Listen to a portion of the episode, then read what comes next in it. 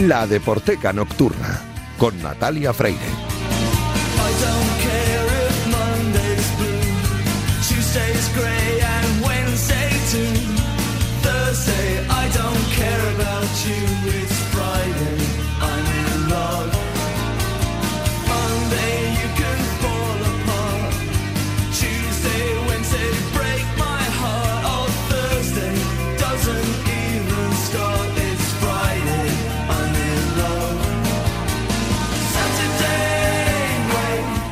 Bienvenidos a la Deporteca Nocturna, el programa de Radio Marca en el que demostramos que el deporte es y genera cultura. Os recuerdo que tenéis un correo electrónico, ladeporteca.gmail.com. Os recuerdo también la cuenta de Twitter, arroba la deporteca, donde podéis comentar, sugerir y criticar todo lo que queráis. Y a los mandos técnicos me acompaña esta noche la gran Raquel Valero, que ya está haciendo que todo suene a la perfección. Esta noche tengo un invitado en el estudio, con lo cual ha dicho Julio Ruiz que como es muy importante, porque mm, estamos en un momento importante de su carrera musical, no venía y que le dejaba todo el tiempo a, a la cabeza visible de un grupo que ya nos entusiasmó y nos gustó el año pasado y que tiene mucho que ver también con el deporte. Arrancamos ya.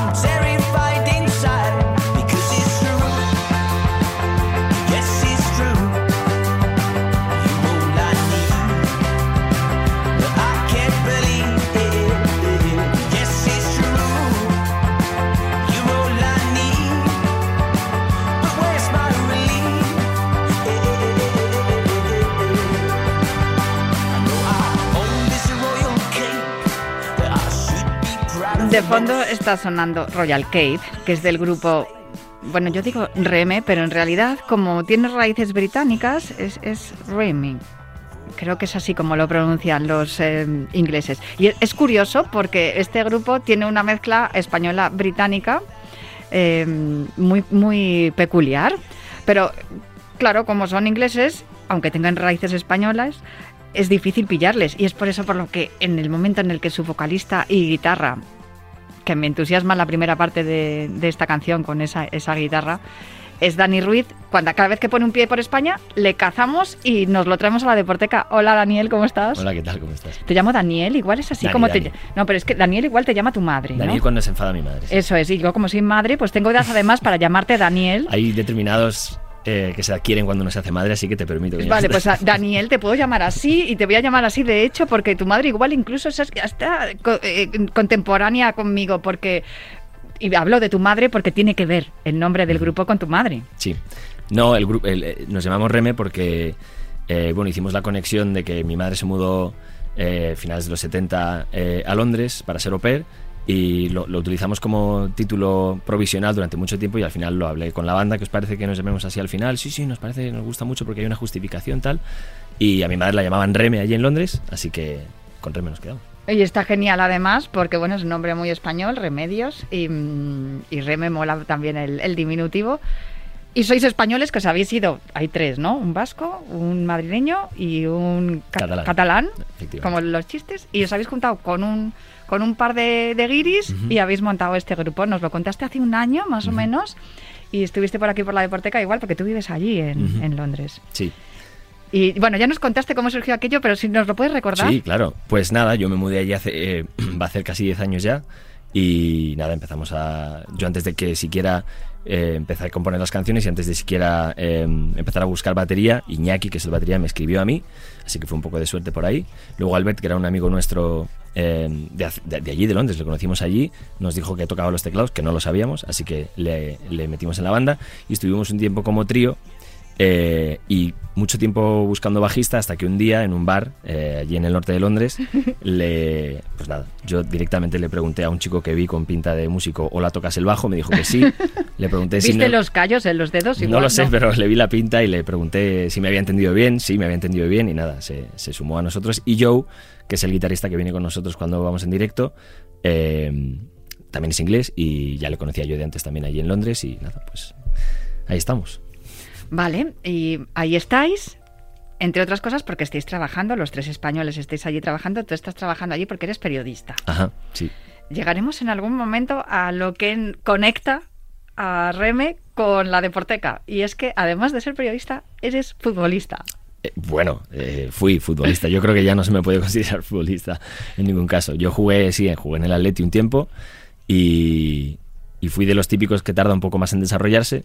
Y en aquella época, pues en el Atleti estaba, estaba Kiko, estaba, pues estaba Snyder, eh, época de Vieri, eh, bueno, e- época de, jugadores grandes. Y bueno, me invitaron a, irme a otro equipo y, y bueno, ahí se acabó un poco mi andadura en el fútbol porque digamos que se acabó ahí. Y, pero bueno, yo he seguido jugando mucho. De hecho, cuando me mudé a Londres, eh, jugué en división.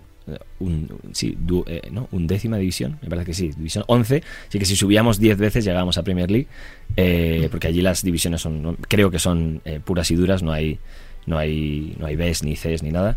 Y nada, jugué allí un tiempo en un equipo y ya llegó el momento de decidir si quería tocar los sábados y los viernes en directo o quería jugar y decidí tocar. The Joyce.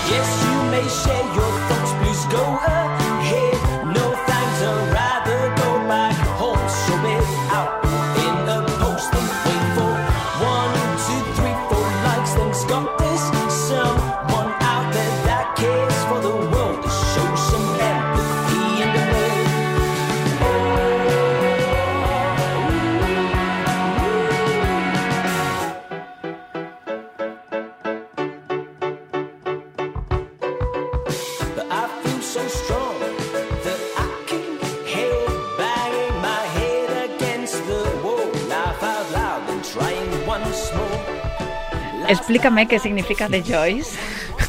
Pues The Joyce es como una especie de manera irónica de, de- de decir como las alegrías que le da a uno una determinada cosa. Eh, Un poco irónico, un poco... Puede ser los gajes también, pero bueno, se dice así como, ah, The Joyce, como, bueno, lo malo y lo bueno que tiene alguna cosa en particular. Eh, Tú sabes que hay, hay una persona a la que yo quiero mucho, Chus Ruiz, hola, un beso desde aquí, querido, eh, que dice que el Atleti es alegría. Yo veo, de- escucho esta canción de Joyce y digo, igual se ha inspirado en la afición que tiene del cantante de Reme al Atlético de Madrid, porque sé que eres del Atleti. Soy del Atleti, sí, llevo ya, va para 30 años. De hecho, jugaste en el Atleti. Sí, jugué en el Atleti, jugué de pequeño, eh, cinco años, seis o así, y, y nada, va para 30 de socio.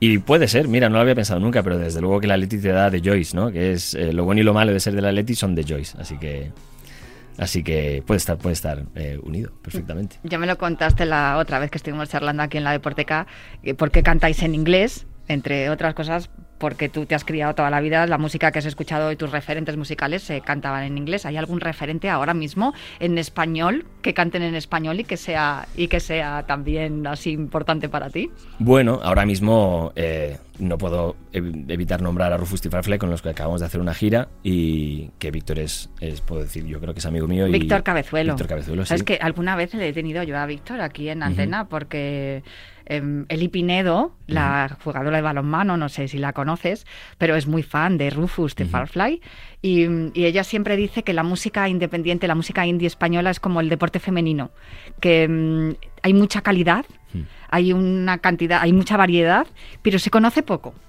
Puede ser. Estoy Sí. de acuerdo. ¿Estás de acuerdo con Eli? sí. Bueno, perdona, que me estás hablando de la gira con Rufus T. Farflame. Eh, nada, bueno, si me preguntas por referentes, no, hay, pues eso, Rufus, desde luego que son un referente en, en muchos, casi todos los sentidos. Y otra gente que me guste ahora mismo, pues los estanques, por ejemplo, me gusta mucho lo que hacen, así que sí, sí que hay referentes en, en España. ¿En algún momento en os habéis planteado que Reme también eh, haga alguna canción en español? Está, está planteándose, está planteándose. Víctor Cabezuelo, muy buenas, ¿cómo estás? Hola, ¿qué tal? Qué Pues, cabrones. eh, muchísimas gracias por atendernos. Le estaba comentando a Dani, que sé que mm, está de gira con vosotros, que mm, Eli Pinedo, que es muy fan vuestra, dijo que la música independiente española era como el deporte practicado por mujeres, ¿no? Hay mucha calidad, pero se os conoce poco. ¿Sigues pensando que eso es así o que poco a poco vais abriendo camino y rompiendo también barreras, Víctor? Bueno, eh, la, la verdad es que nunca nunca lo hemos pensado de esa manera y, y, Julia tampoco lo piensa así. O sea, ella simplemente eh, tira hacia adelante con lo que cree que tiene que hacer, ¿no? Quizás a lo mejor simplemente hacer eso ya es una manera de, de romper barreras, ¿no? Pero pero nunca nunca lo hemos llevado como, como bandera ni nada por el estilo. ¿Qué tiene Reme que no tienen otros grupos, Víctor? Eh, Aparte de a Dani, ¿eh? Que le tengo yo aquí a mi ladito. Aparte de Dani, a Sam, a Iñaki y, y Albert. Entonces, son, son un grupo buenísimo, la verdad.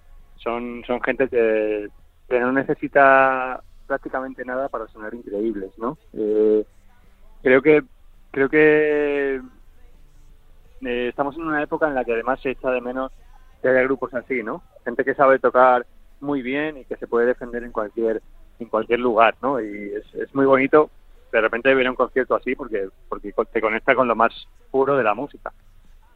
Escuchándote, da la sensación de que a lo que te refieres es que os faltan recursos, ¿no? Os falta ayuda, os falta también difusión. No sé si estáis de acuerdo los dos, eh, Dani.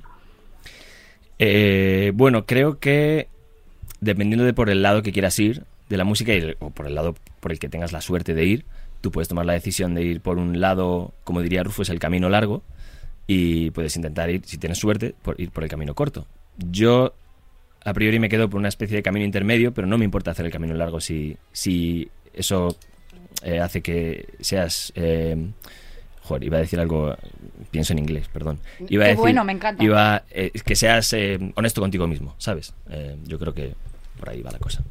Eh, creo que habéis estado trabajando juntos también en, em, en la producción de un disco de uno de nuestros eh, colaboradores aquí en Radio Marca, que estoy hablando de Mikel Erenchun, que no sé si sabéis que es muy aficionado a la Real Sociedad y suele entrar en el programa de David Sánchez con Óscar Badallo, con mi compañero que hace la información de la Real, y, y habla, habla mucho de fútbol. ¿Vosotros también sois así? ¿Sois Eh, futboleros? Bueno, tú sí, porque has jugado en el, sí. en el Atleti. ¿Y tú, Víctor? Yo un poco menos, la verdad, pero pero bueno, lo puedo soportar. Oye, ¿y cómo ha sido cómo ha sido trabajar para Miquel? Y si os ha dado mucho la, la tabarra con que la Real está ahí arriba. Bueno, directamente a Dani se lo llevó, a, se lo llevó al campo a ver la, a la Real, o sea que increíble. Fui chururdín por un día. Por favor, cuéntanos eso, Dani. Pues, pues que es que es más surrealista todavía, porque vino David Silva al estudio y, oye Dani, ¿quieres ir al campo? Pues, a ver a la Roma. Pues evidentemente que quiero ir al campo. Yo y me compré la bufanda, efectivamente, y chururdín por un día y nada, y una, tengo un sobre que pone entradas de David Silva para Daniel Ruiz. A, a ver, Eso me lo he quedado ya para pero- toda la vida. pero, ¿cómo, es, cómo, cómo es eso que estuvo David Silva en el estudio viendo, viendo cómo vosotros grababais con Miquel? Sí, se pasó por el estudio porque es, es Son amigo, amigos. Mm. De, es amigo de Miquel y, y estuvo allí un- unos días y o sea, estuvo un día, se pasó y luego se pasó otro día con su familia y, y nada, muy bien. Eh, una persona majísima. Víctor, es bueno que personas como Eli Pinedo se les vea en, vuestros conciertos o a David Silva que se le vea en el concierto de, de Miquel Erenchu. Me imagino que también habrá ido alguno vuestro, ¿no? O tendrá que ir alguno vuestro. Es bueno eso que los deportistas, que al final también tienen mucho que ver con vosotros a, a la hora de realizar su trabajo. Se tienen que enfrentar a un público, a una crítica. Hay muchos paralelismos en ello. ¿Creéis que hace falta que el deporte y la música se una un poco más? Sí, yo creo que yo creo que como dices tiene más que ver de lo que parece, ¿no? Y, es súper bonito. Eh, evidentemente que de repente alguien como David Silva se, se quiere interesar por esto, ¿no? Y le haga ilusión pasarse por un estudio, a ver cómo funciona la cosa, no sé, para nosotros es, un momento increíble que recordaremos siempre. Bueno, eh, yo me voy a quedar con eso y te voy a dejar marchar, Víctor, porque esto ha sido un atraco en toda regla. Te lo agradezco muchísimo que nos hayas cogido el teléfono, pero no te quiero, no quiero que te vayas sin preguntarte antes por qué Reme va de gira con Rufus. Bueno, es un, es un sueño realmente, o sea, yo los admiro muchísimo y, y, y para nosotros fue increíble que quisieran hacerlo, ¿no? Eh, yo creo, y siempre se lo he dicho, que, que debería ser al revés, que, que nosotros deberíamos abrir sus conciertos y probablemente termine pasando, pero bueno, es cuestión de tiempo nada más. Estoy flipando ahora mismo con que Víctor Cabezuelo esté diciendo esto. Dani, Dani Yo le quiero mucho, más. pero Espero que dentro de unos años Dani me coja el teléfono. ¿no? sí, sí. Nada, no sabe lo que dice. No, Se ha no, tomado de- una cerveza. No, no, es, es brutal, de verdad, y qué gusto. Muchísimas gracias, de verdad, Víctor, eh, por todo, ¿no? Por, por atendernos, por lo que haces, por... Fíjate, estaba hablando Dani de, de las divisiones, de la división en la que él jugó cuando jugaba al fútbol allí en, en Inglaterra, que estaba la división undécima, ¿no? Eh, yo creo que ya, y se lo he dicho hoy cuando le he visto llegar, he dicho, estás pasando de primera red, vas ya a, a segunda directamente, ¿no? Segunda vez, segunda, primera división. Eh, bueno, no sé, eh, pero seguimos siendo el, el Aranjuez Fútbol Club, ¿eh? Exacto. Entonces, bueno, es un buen momento, pero, pero tampoco se nos tiene que ir la olla. No, pues me parece genial que estéis ahí, eh, por el camino largo, paso a paso, haciendo las cosas muy bien. Víctor Cabezuelo de Rufus the Farfly, es un gustazo, de verdad, escucharte y muchísimas gracias por atender al teléfono y acompañarnos aquí con Dani de RM. Un placer. Un beso, tío. abrazo fuerte. Chao. Oye, qué gusto. Eh, fíjate, quería yo preguntarte, porque a Víctor se le ve un tío tranquilo y a ti se te ve un poco tiquismiquis. Eh, eh, igual es una, es una impresión mía, pero ¿cómo, ¿cómo es trabajar juntos así? Hay muchas peleas a la hora de producir el trabajo de otro artista, porque vosotros sois artistas y estáis produciendo a otro artista. ¿Qué va? Yo creo que... A ver, vaya por delante que para mí yo tengo mucho que aprender de Víctor, entonces eh, escucho mucho lo que dice y, y sí que es cierto que, bueno, puede ser que fuera un poquito más, al principio, un poco más eh, pejiguero, pero yo creo que he ido cambiando un poco con, con- con esto a la hora de, de ser un poco más, bueno, eh, dejar que las cosas fluyan un poco más. Pero la producción ha ido muy, muy bien, muy, muy fluida y, joder, es que con quién quieres trabajar más que si no es con, con Víctor Cabezuelo. Ah, Rufus the Farfly, mm, Reme, mm, Doctor Livingston. Supongo. The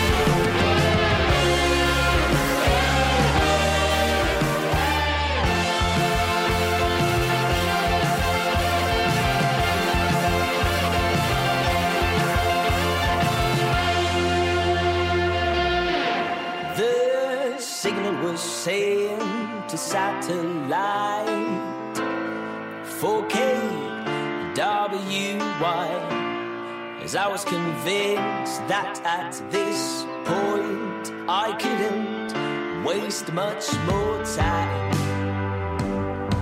Get out of the comfort zone.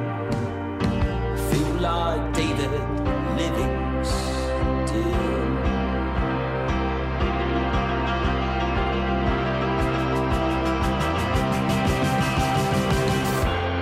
Fireball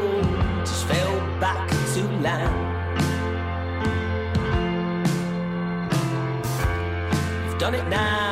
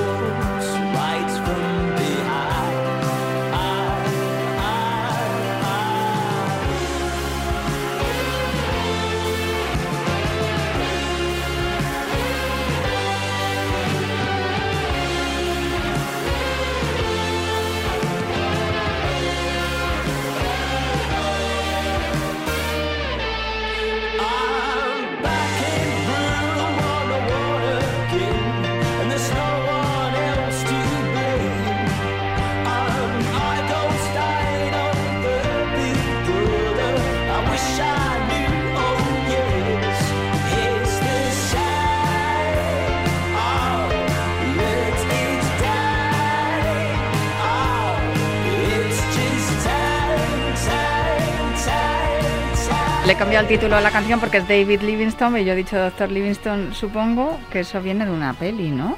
Ya, ya no sé, a estas horas yo ya no sé ni lo que digo. Eh, ¿Por qué, por qué se llama así esta canción? Bueno, por salir un poco, me imagino que va sobre salir un poco de, es una frase que puede tener muchos contextos, pero salir un poco de la zona de confort y de explorar un poco y, y ver donde uno quizá no se sentía cómodo, pero aprender a estar cómodo.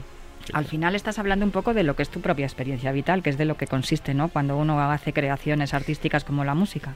De momento que llevamos un disco, sí, me imagino que Bob Dylan ya tiene que inventarse otras Bueno, historias. ojo, las que ojo. escribir, que ya lleva muchos discos. ¿Es Bob Dylan uno de O tus ref- McCartney, no, Eh, no, no, es, no. no es uno de tus referentes. Desde luego, no es- vuestra música no suena a Bob Dylan. no, para mira, nada. Albert es súper fan de Bob Dylan y yo no tengo nada en contra de Bob Dylan, pero si tuviera que elegir a alguien, evidentemente McCartney o Lennon. O Elton John o Bowie o yo qué sé. Bowie, Bowie, me quedo con Bowie. Me voy a quedar también con Mackerel Sky. ¿Lo he dicho Mm, bien? Sí.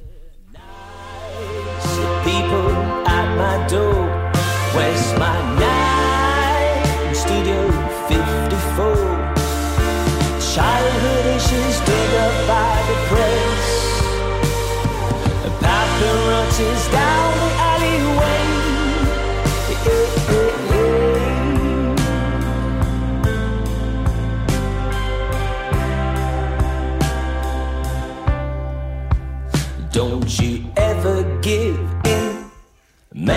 best and chase your most pathetic, wildest dreams.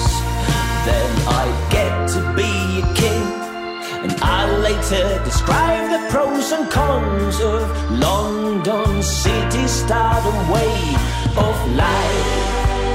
To the garden or the times, the night before some stranger wakes me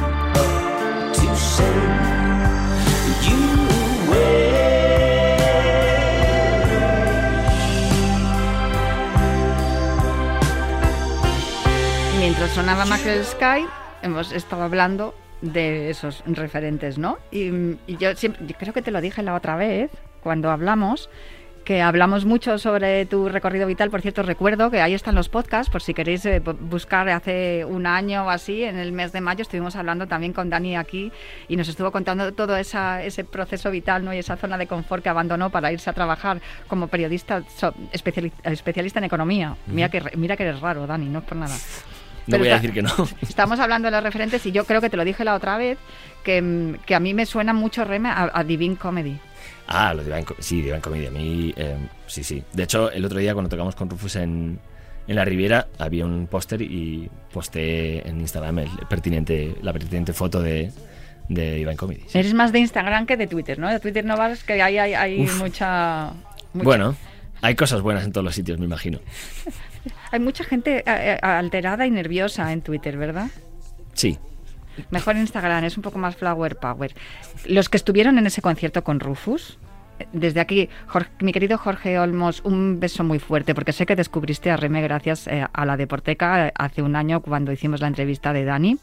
Y, y eso a mí me, me- de verdad que me es, es el mejor pago que se me puede hacer a mí por mi trabajo, descubriros grupos como Reme.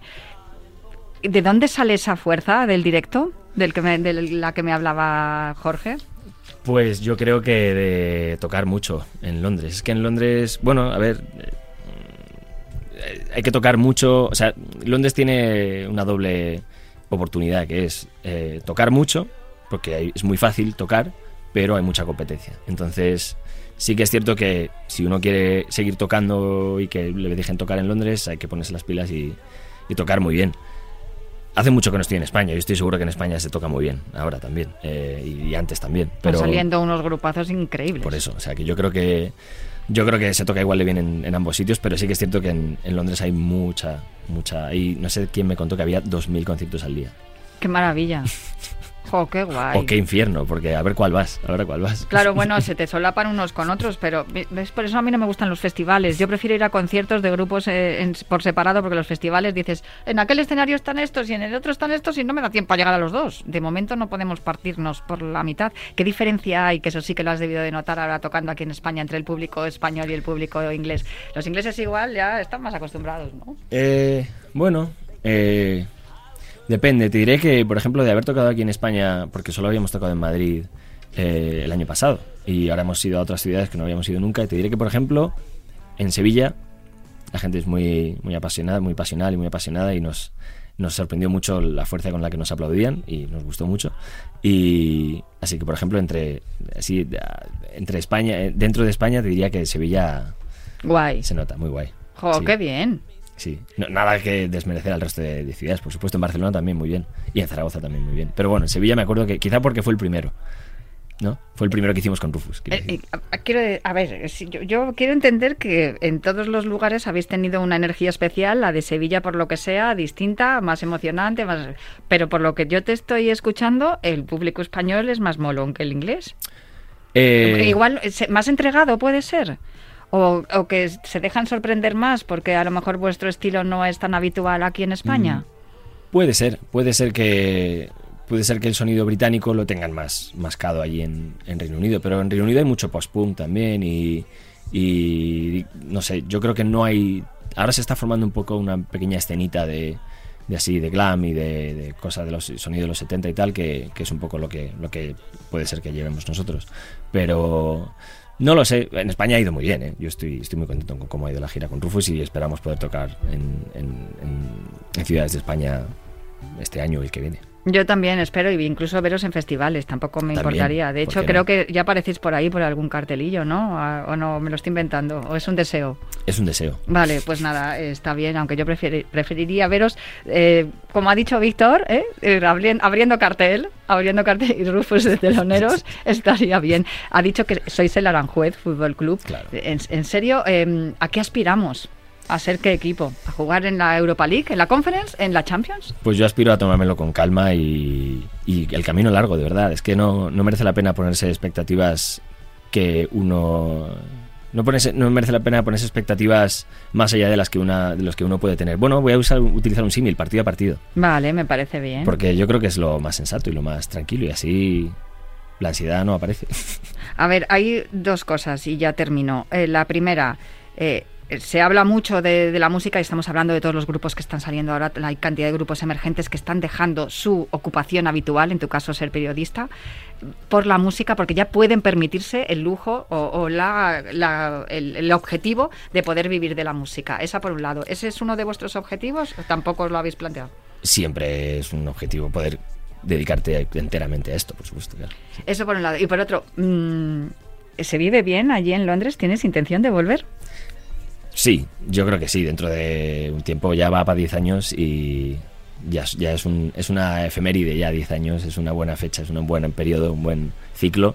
Así que yo creo que dentro de poco habrá que empezar a hacer maletas. Vale, pues em, Until I Land es la canción con la que vamos a despedirnos. Que cuéntame algo de esta canción. Bueno, esta canción va de, de estar un poco con la cabeza en las nubes y a ver cuando uno... eh, Aterriza. Aterriza, básicamente. No es, no es la cabeza en las nubes, es un poco, bueno, pues... eh, eh, no tener la necesidad quizá de aterrizar necesariamente. Así que, bueno, esta es una canción, de hecho, de las que más nos gusta a nosotros del disco y acabamos con ella siempre todos los conciertos y, ¡Ah! no me digas. y a ver si le gusta a la gente también. Bueno, pues yo la he elegido también para cerrar la Deporteca porque me parece además que es una de las más psicodélicas, las que tiene, las que tiene más la esencia de Reme, con eso, eso que me has estado hablando, y porque además me gusta también mucho eso de hasta que aterrice. Mientras tanto, pues gracias por aterrizar aquí en la Deporteca una vez más. A ti por ofrecernos lugar para aterrizar. Daniel Ruiz, muchísimas gracias. A ti, por favor. vocalista, guitarra de Reme, un saludo para todos los chicos. Y muchas gracias también a Víctor Cabezuelo por atendernos al teléfono. Yo me marcho ya, os dejo con este Until I Land de Reme y prometo volver el próximo viernes para seguir hablando de literatura, cine y música relacionada con el deporte.